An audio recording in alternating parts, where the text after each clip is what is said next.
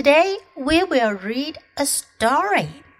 Mrs. Cat's Hat. First, listen to the story. Mrs. Cat's Hat.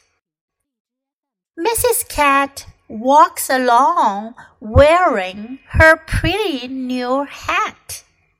Suddenly, the wind blows it away.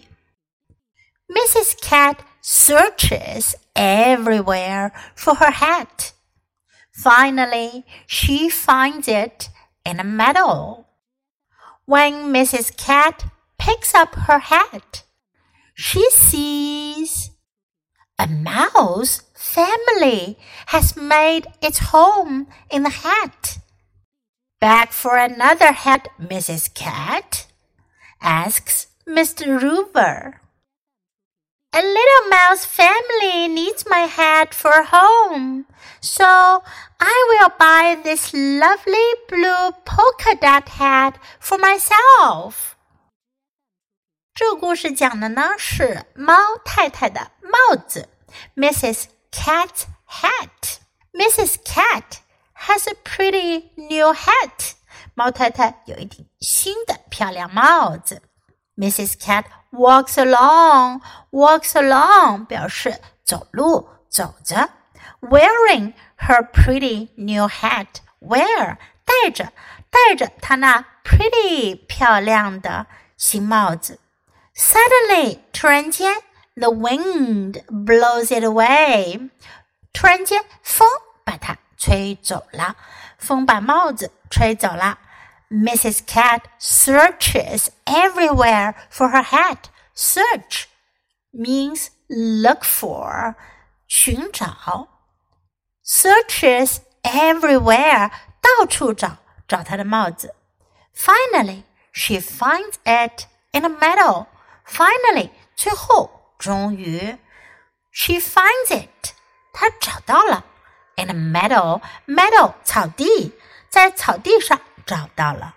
When Mrs. Cat picks up her hat, pick up 捡起来。当猫太太捡起她的帽子的时候，she sees a mouse family has made its home in the hat。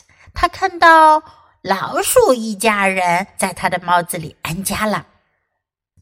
然后，What does Mrs. Cat do？猫太太就做什么了？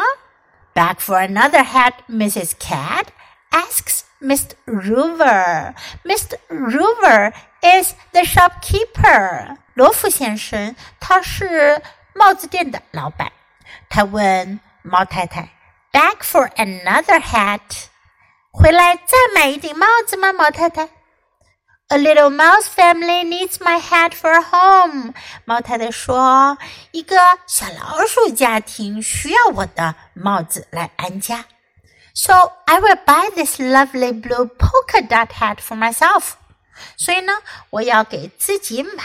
I will buy，我要给自己买 this lovely lovely 可爱的 blue 蓝色的 polka dot 圆点的 hat for myself。我要给自己买这顶可爱的有蓝色圆点的帽子。So what do you think of Mrs. Cat，你们觉得猫太太怎么样呢？She is very nice，她非常的善良。她觉得小老鼠一家人需要她的帽子来安家，所以呢，她就放弃了那顶帽子，送给了小老鼠一家人，她自己去再买一顶帽子。OK，now let's read the story together. You can follow me. Mrs. Cat's hat. Mrs. Cat walks along wearing her pretty new hat. Suddenly, the wind blows it away. Mrs. Cat searches everywhere for her hat. Finally, she finds it in a meadow. When Mrs. Cat picks up her hat, she sees a mouse family has made its home in the hat. Back for another hat, Mrs. Cat? asks Mr. Rover. A little mouse family needs my hat for home, so I will buy this lovely blue polka dot hat for myself. Do you like today's story? 你们喜欢今天的故事吗？如果喜欢的话，别忘了给 Jess 老师点赞哟。你可以在 U 英语公众号找到今天的故事的英文和中文译文。Thanks for listening. Until next time. Goodbye.